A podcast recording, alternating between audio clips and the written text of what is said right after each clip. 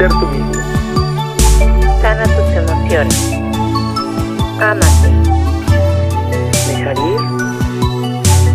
Esto es Terapia de Grupo. Comenzamos. Gracias por acompañarnos en una sesión más de terapia de grupo. Terapia Comenzamos de esta sesión, Po, po, po. señores. Desde nuestra casa productora Estudio 606, que ya lanzó este podcast en Amazon, Apple Music, además de Spotify y Google. Y está conmigo, que yo soy Charo, los saludo por si no se saben mi nombre. está conmigo mi querido, mi querida Ale y mi querido Iván. Hola, hola, ¿cómo están? Pues también no olviden nuestras redes para que nos contacten, para, lo, para que los podamos leer. En Facebook eh, nos encuentran en Terapia de Grupo Podcast y en Instagram como terapia guion bajo de guion bajo grupo 3O O O O O. Es que somos tres, ustedes saben. Ah, Bueno, no, ya no somos tres, ya somos más. Sí, claro. Estamos haciendo muchos. comunidad y eso está muy bien. Me encanta que la gente se identifique como locuaces. Por cierto, hola, yo soy Ale Hola, y soy Ale. locuaza. y entonces, a mí me da mucho gusto que estemos el día de hoy iniciando esta nueva sesión de terapia de grupo porque, ¿qué creen? Está bien bueno el tema. Está bien ¿Qué padrísimo. tema?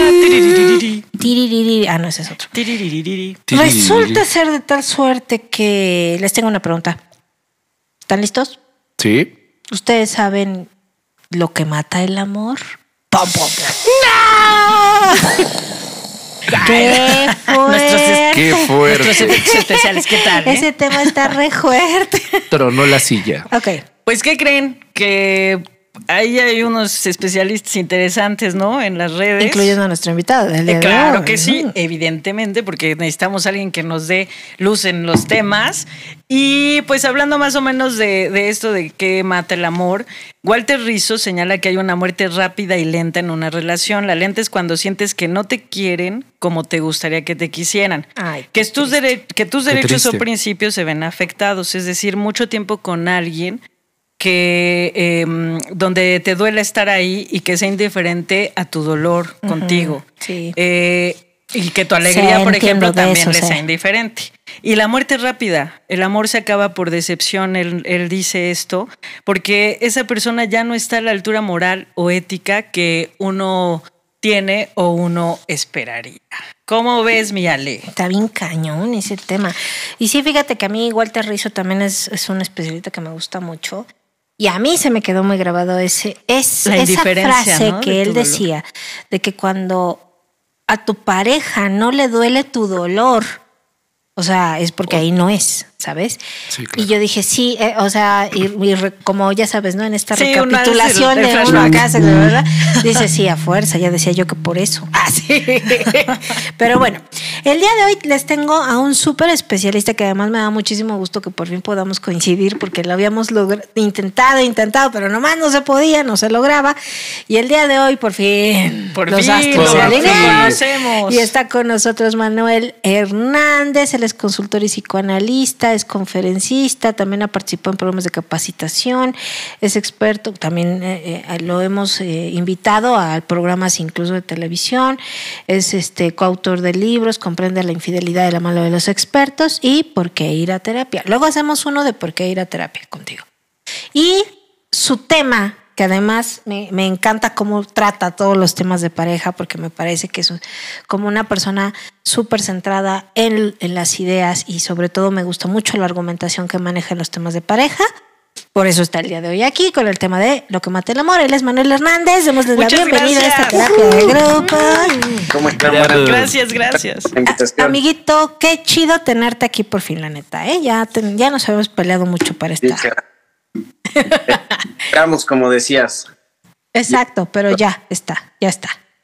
Oye, a ver, cuéntanos. ¿Cómo ¿Cuál es- sabemos que está muriendo el amor? Sí. ¿Cómo sabemos que está muriendo el amor? Híjole, hay varias eh, líneas por donde lo podríamos abordar. Primero yo diría que lo que mata el amor son las expectativas. Ok. Sí. O sea, ya Totalmente. desde ahí eh, todavía ni arranca el asunto y ya lo estamos este, condenando a, a una muerte lenta, como decían por ahí. Fíjense que por ahí eh, Jorge Bucay y Silvia Salinas hace años eh, hablaban de una definición de lo que es el amor que a mí me ha gustado mucho, porque dice que amar es el desafío de deshacer ciertas proyecciones para relacionarme verdaderamente con el otro. Esto quiere decir que todas las personas generamos una especie de expectativa o hacemos una construcción mental del tipo de pareja que nos gustaría encontrarnos. ¿sí? Em, Sí. En, en los cuentos de hadas, pues se llama el príncipe azul. Y que Claro. se supone que la gente dice, ay, el príncipe azul no existe. Ay, e- esos son cosas que, que ya no funcionan en la actualidad. Sin embargo, es una especie de autoengaño, porque al final del día sí tenemos una expectativa, sí tenemos un- una construcción de lo que esperamos encontrarnos en una pareja. El punto es que en tanto nosotros le, le proyectemos o le depositemos al otro esa serie de expectativas o constructos, no estamos relacionándonos en realidad con una persona, sino nos relacionamos con lo que es el resultado de esa fantasía o de Con nuestra idea, ¿no? Exacto. Entonces, muchas relaciones de pareja truenan cuando cae el enamoramiento por esa razón. Porque enfrentarte con la realidad implica no tolerar lo que es el otro o sentir que me lo cambiaron o que, que me timaron, que mi cupido se droga y cosas por el porque no nos agrada lo que estamos viendo. Y entonces también se nos olvida otra cosa. Muchas veces una pareja es un espejo de nuestro yo. Es sí. decir, esa pareja nos va a venir a reflejar los aspectos que más detestamos de nosotros mismos o que más rechazamos. Por lo tanto, eh, hay, hay una especie de, de- de metáfora que yo pongo y que le digo de pronto a la gente, a ver, imagínate esto, todas las mañanas, cuando tú te estás arreglando para irte al trabajo, tú ocupas el espejo como una forma de ver cómo es tu imagen, ¿no? Que si la solapa del cuello de tu camisa está bien acomodada, que si un chino no quedó como te gustaba, que no lleves algo ahí descompuesto, etcétera, etcétera. Y yo les digo entre broma y en serio, ¿y a poco te pones a mentarle la madre al espejo porque te refleja una imagen que no te gusta? No. Cuando el espejo te refleja algo que no te gusta, lo corriges, lo, lo acomodas, lo mejoras, hasta que sales a gusto con lo que estás viendo. La pareja, cuando se queja de ti, cuando te reclama cosas, lo que está haciendo es mostrarte eso que podrías mejorar o corregir o quizá cambiar. No sé, aquí hago una pausa. No, está súper Sí, interesante y tienes toda la razón. Lo que pasa es que pocas veces vemos a la pareja como un espejo. Siempre lo vemos como un complemento. ¿Estamos? O sea, o yo, pues esa es mi visión, ahora sí que parcial y distorsionada del asunto. Pero aparte, como él dice, ¿no? Este, no lo solucionamos. O sea, tiene razón. Cuando yo veo algo, oye, tengo, a lo mejor me peiné mal, me acomodo en frente al espejo. Pero si yo estoy viendo la relación de la pareja, a lo mejor haciendo, está haciendo una proyección de mí, pero lo estoy rechazando. Y digo, no, eso no me gusta y, y eso puede destruir en vez de corregirlo y hacer que, que crezca. No sé, no sé si estoy entendiendo bien. La ¿Estamos pregunta bien? de manera capciosa es, ¿la pareja será un complemento? Yo digo que no. No, sí. Ay, no, no, yo creo que no, pues no. A ver, pero ¿desde dónde lo están respondiendo? ¿Por qué, por qué no es un complemento? ¿O por qué ¿Por qué sí? siempre haces esto? Siempre haces esto. Está bien, sigue. Puede ser a lo mejor un complemento en el, en el sentido de, pues sí, es tu reflejo y te puede mostrar aquello que, Que no, no te, te gusta, gusta o y que en no lo te que has dado podrías trabajar o como en algunos casos dicen, las parejas llegaron a ti por tu propio proceso de crecimiento, algo así, ¿no? Pero no sé. A y a ver. lo mejor se muere, pero no sé por qué se moriría el amor. A mí lo que me queda de pregunta es, ¿cómo destruyes esas expectativas, caray? Claro. Está cañón. Pues, a ver, yo, yo se las voy a poner de esta forma. Yo pienso que sí es un complemento constructivo cuando, por ejemplo, tu pareja tiene una serie de habilidades que tú no tienes y entonces Ok. él se encarga de esa parte. Cuando yo tengo otro tipo de habilidades que ella no tiene y desde ahí hacemos que las cosas fluyan y funcionen, ahí de- digamos que somos un complemento a, a manera de un equipo. Totalmente. Sí. El En asunto... formato de enseñanza, digámoslo así, ¿no? ¿Cómo, cómo? Como de aprendizaje, enseñanza, digámoslo. Pues como un equipo de trabajo, o sea, va a haber, déjenme trasladarlo tantito al fútbol porque es lo que se me va a hacer más sencillo de explicar. O sea, por ejemplo, hay personas que en un equipo de fútbol van a tener la habilidad para burlar y para meter goles. Entonces, eh, la fortaleza de esa persona va a ser meter gol. Va a haber otro que es muy bueno para meter el cuerpo, para defender, para quitar balones y ese va a servir para defender. Y entonces podemos tener a alguien que sea muy bueno para mandar pases y para apoyar a la defensa, entonces va a estar en la media cancha. En medio. Tener al portero que tiene la habilidad de aventarse y de atajar los tiros y entonces evitar que los goles entren de, de parte del rival. Y entonces ahí estamos hablando de complementos, talentos que tienen ciertas habilidades, se complementan y logran un resultado. En la pareja a veces puede suceder eso. En el esquema tradicional, la mujer se encargaba de, de la casa, de los hijos, de atender al marido y el marido se encargaba de ser el proveedor. Ahí estamos hablando de un complemento. Ajá. Pero, por ejemplo, en términos de equidad e igualdad, se me ocurre que eh, eh, él es más fuerte en la esfera emocional y entonces ella no es tan fuerte en esa esfera. Entonces él puede dar sostén, soporte, acompañamiento para cuando haya situaciones este, de conflicto, de tensión o de lo que se les ocurra que implique el manejo de las emociones. Pero se me ocurre que él no es bueno en, en otro tipo de aspectos como la organización pero ella es súper estructurada, súper organizada, y entonces ella se puede encargar de orquestar esas cosas, y eso ayudaría que, por ejemplo, para planear unas vacaciones, un viaje, ella se encarga de comprar el boleto de avión, ver el lugar, este, el hotel, etcétera, y cuando se trate de los nervios de ya vamos a abordar y que si te da miedo el despegue, él va a dar ese soporte emocional. Eso es un complemento constructivo que genera que la pareja se vuelva un equipo. Pero, por ejemplo, desde otro lugar, el complemento que trae la expectativa de fondo es cuando esperas que el otro te haga feliz. Es cuando esperas que el otro se comporte como tú necesitas. Incluso, yo trabajo mucho esto en la terapia de pareja. Eh, Ok. es muy difícil que, la- que- que las parejas se vean el uno al otro. Es decir, ambos están ávidos de tener eh, un reconocimiento, ambos están ávidos de que su postura sea la que se considere la correcta, la buena, la mejor, la única. Y entonces ahí lo que yo trato de recordarle siempre a, las parejas es esto. En un conflicto entre dos personas siempre va a ser lo que dice A, lo que dice B y lo que pasa en la realidad. Entonces es un juego de locos porque em, déjenme introducir algo a manera de paréntesis a ver si no me estoy explayando mucho. No, dale, no, dale. está perfecto. Para, para mí una emoción se define de esta forma. Es una reacción subjetiva al ambiente. ¿Qué quiere decir esto? Que la subjetividad implica que, por poner un caso, estamos tomando una copa de vino y para Ale es- esa copa de vino puede estar espantosa y tiene derecho a que se valide su sentir y su percepción sobre esa copa de vino. Ok. Y yo puedo decir lo contrario a ella. Y los dos vamos a estar bien.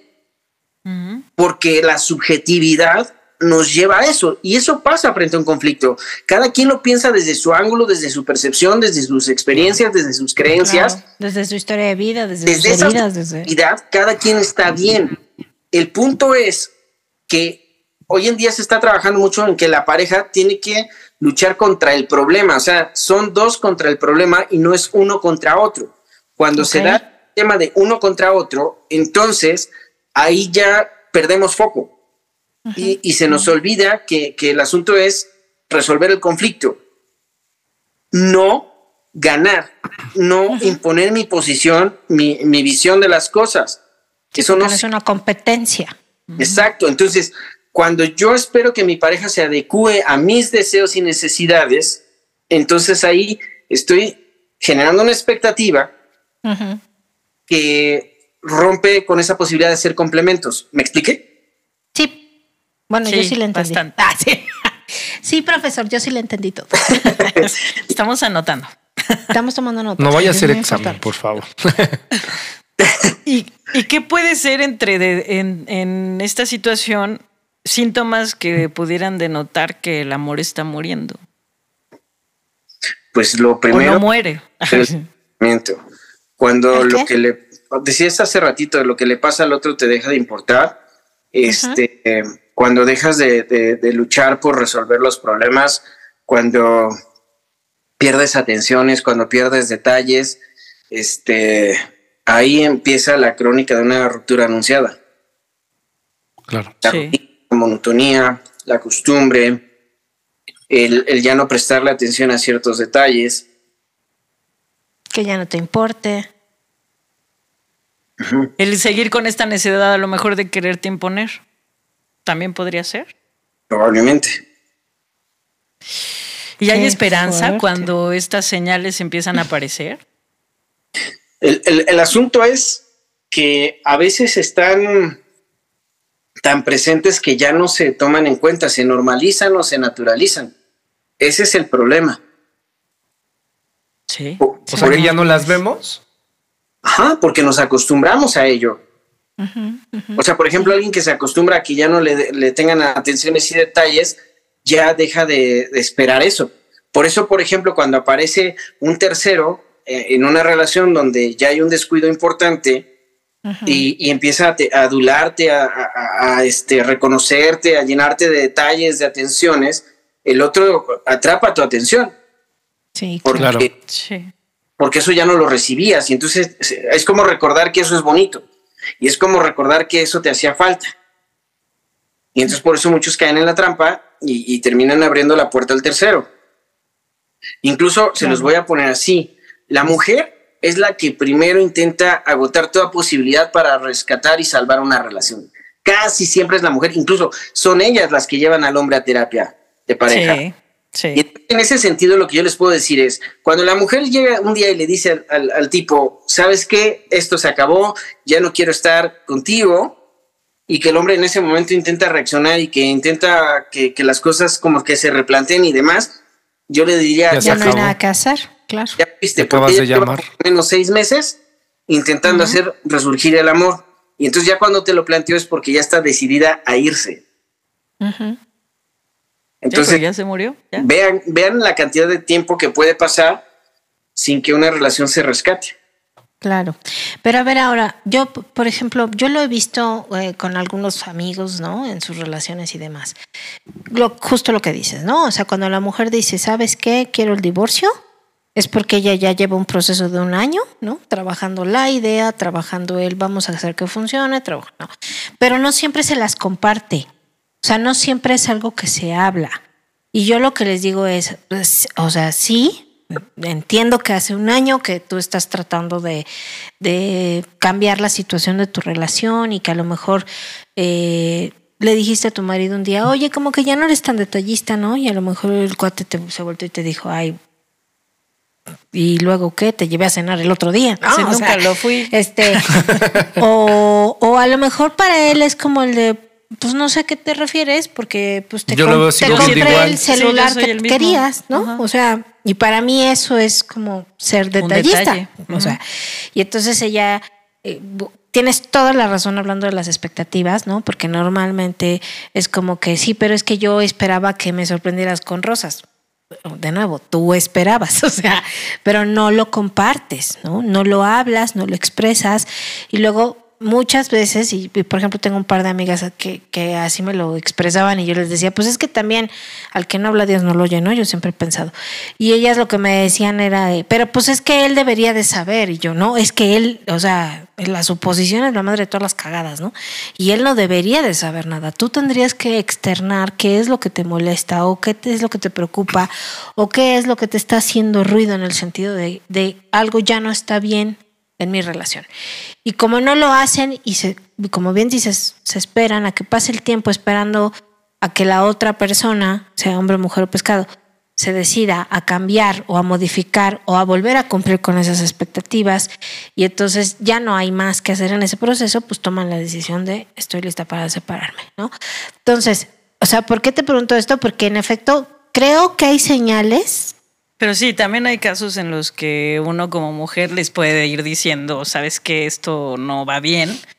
Y a lo mejor en, en mi caso ocurrió que yo expresaba las cosas y sentía que mis sentimientos eran invalidados. Hablando de esta como teoría del conflicto, en la que yo decía, pues es que esta es mi percepción. O sea, ¿por qué no la consideras? O sea, ¿por qué no me escuchas? O sea, ¿Pero ¿por qué hablabas? parece que no? Sí, ¿por qué parece que no me escuchas? ¿No? Y, y entonces el otro hablaba y yo decía, ok, entonces quizás yo tengo que cambiar o reflexionar. Pero si yo no veía respuesta de la otra parte, pues yo decía, no le importa. Claro. ¿no? Y entonces empieza así un poco a trabajar este.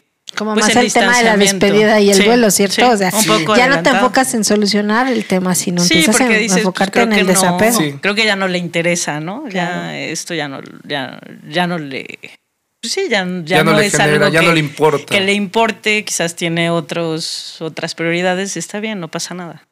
Así lo pienso, no sé. Yo me Bueno, y así sí, me, me llegó a pasar un poco. ahorita No sé, ¿Cómo, cómo?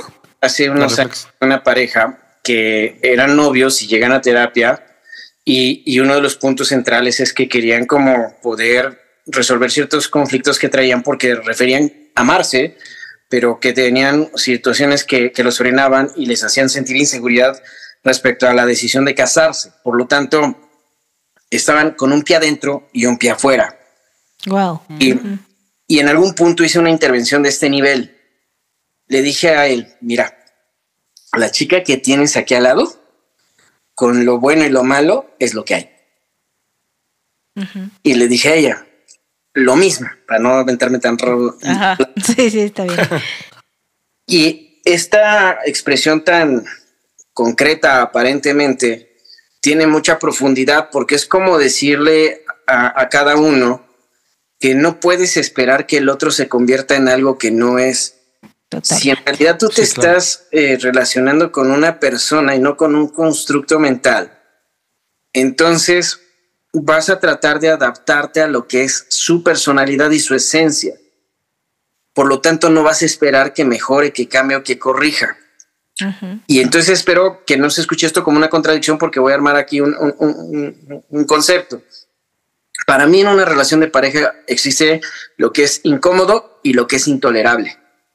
Ok. Entonces, lo incómodo es aquellos comportamientos, actitudes eh, de mi pareja que las puedo negociar, Ujú. que puedo proponer que se haga algún tipo de cambio, y eso no es quitarle la esencia al otro. Ujú. Así es. Situaciones que puedo dejar pasar porque sé que son batallas que no voy a pelear y que no me van a terminar de afectar. Ajá. Y está lo intolerable, que es lo que no puedo permitir que ocurra en una relación. Y pues lo básico es violencia, Claro. Una infidelidad que ya es reiterada o que ya está con una relación paralela de, de más de seis meses, Ok. o cosas que atenten contra mi dignidad y mi integridad. Entonces, lo que yo eh, trato de aterrizar aquí en esta idea es lo siguiente. O sea, el éxito de una relación de pareja puede estar justo en hacer mi mejor esfuerzo por integrar a mi vida a esa persona con lo que tiene y lo que no tiene. Porque eso es hacerme responsable de mi decisión.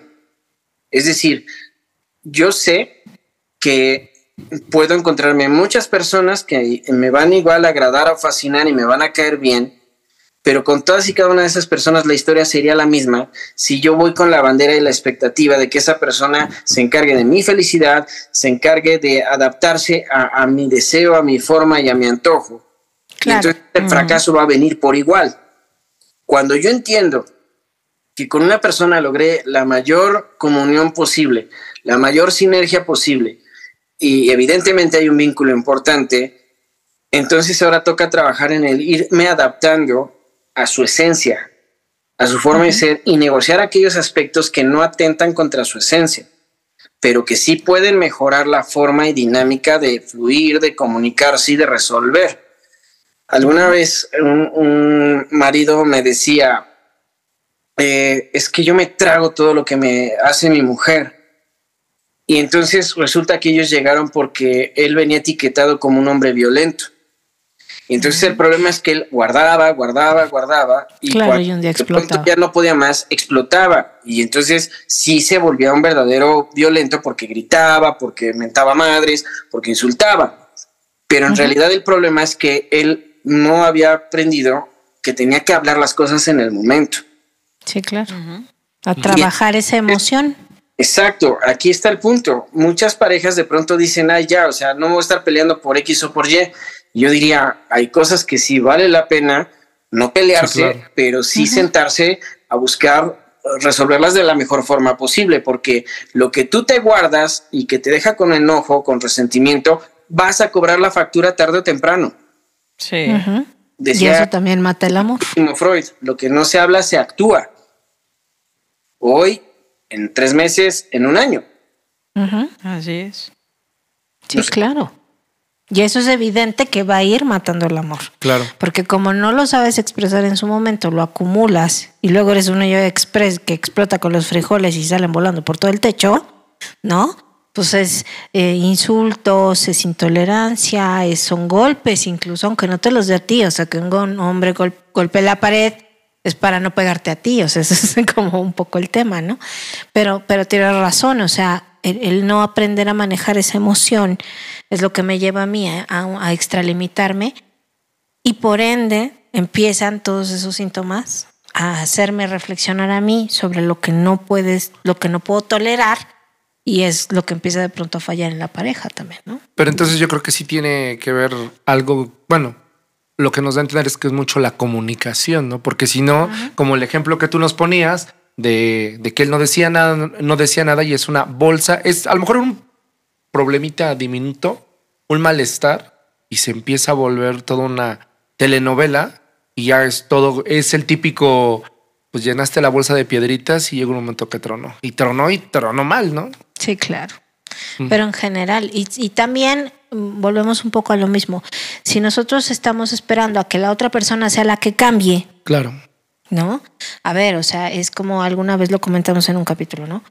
Yo particular y personalmente no tomo alcohol, no bebo, más que a veces como que un rompope en Año Nuevo. Así.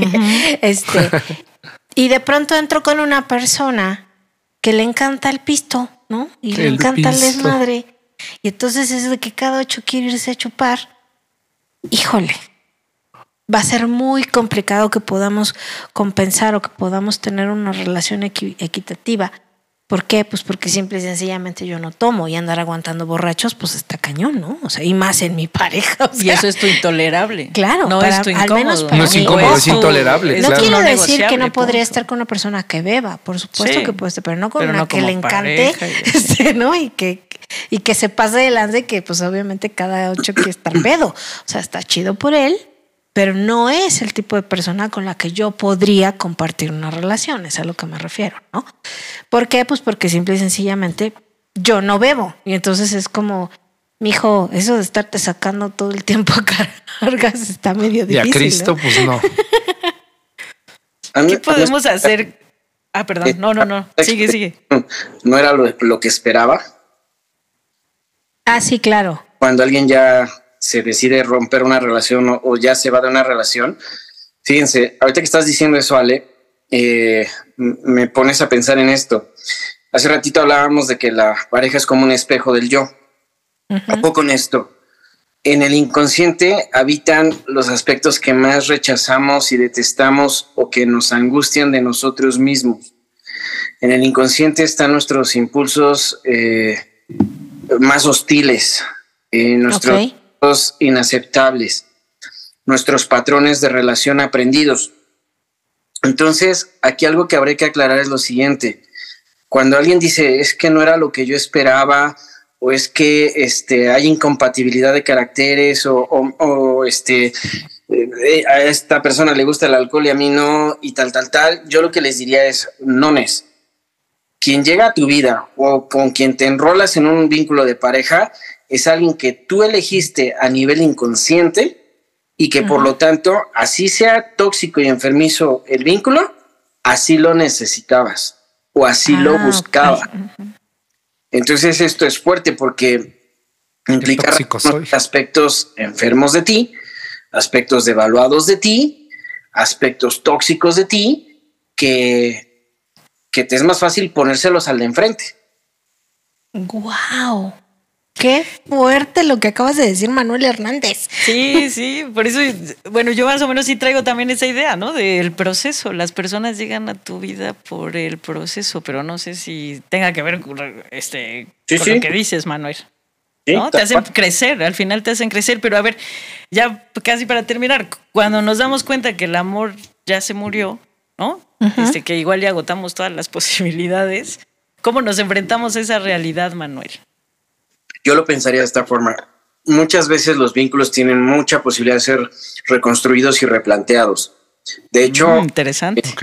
Mucho de esta forma. Para mí siempre una terapia de pareja tiene una entrada y dos posibles salidas.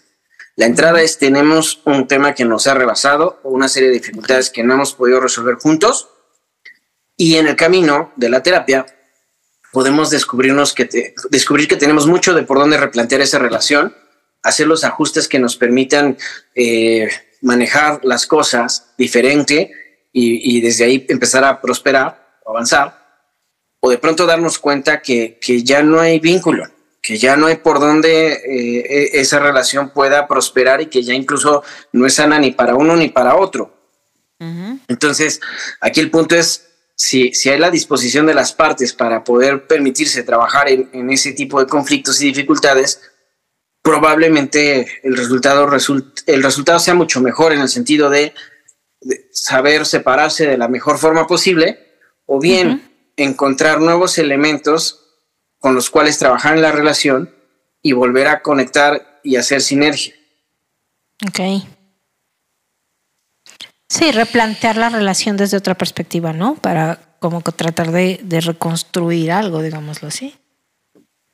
Sí, pues porque, por ejemplo, a veces uno tiene la expectativa que la pareja cambie cierto aspecto que a mí me, me- me enoja, me desespera, me frustra, me duele, etcétera, etcétera. Pero yo lo pongo así y soy muy claro con mis pacientes en este sentido. Lo que es esencia y estructura de personalidad no va a cambiar.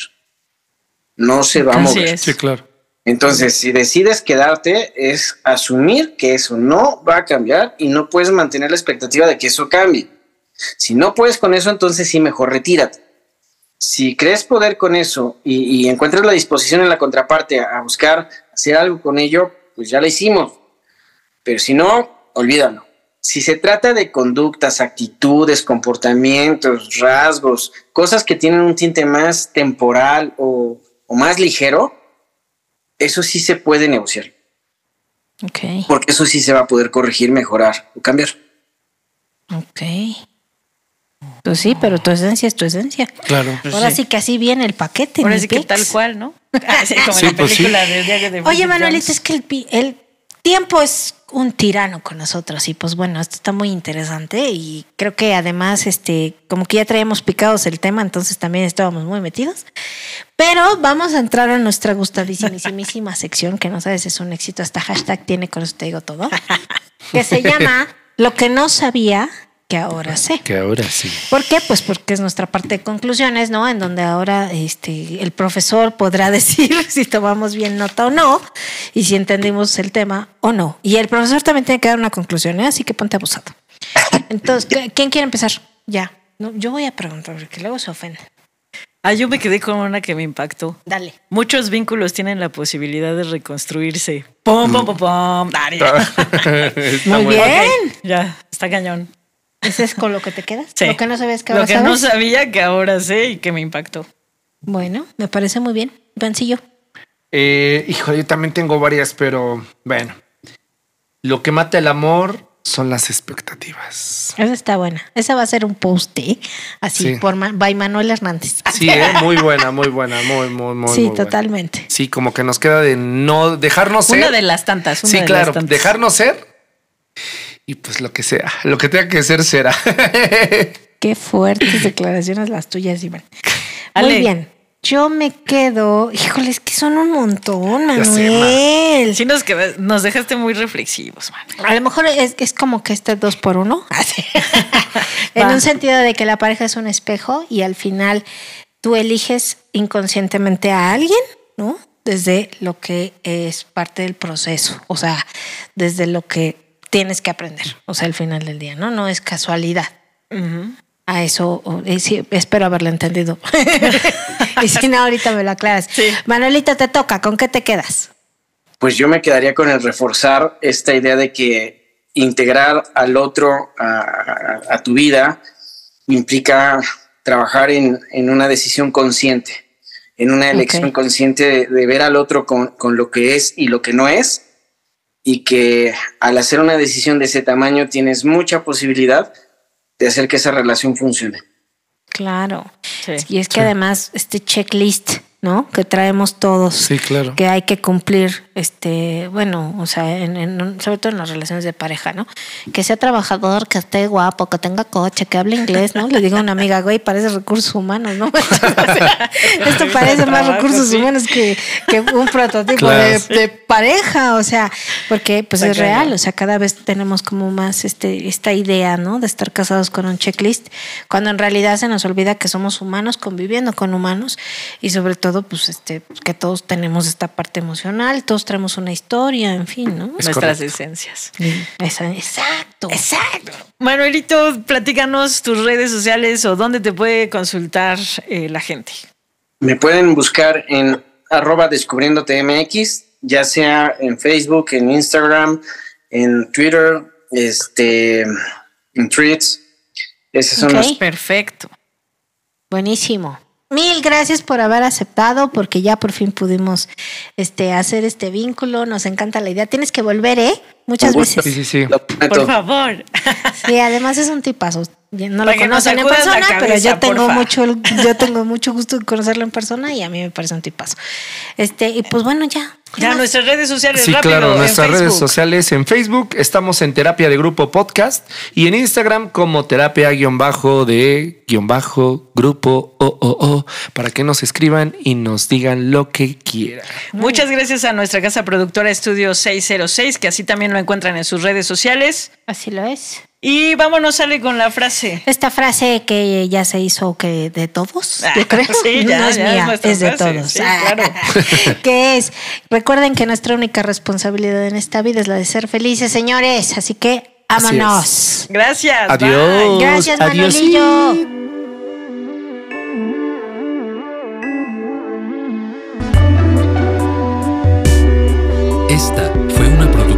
Estudio 606. La evolución musical comienza.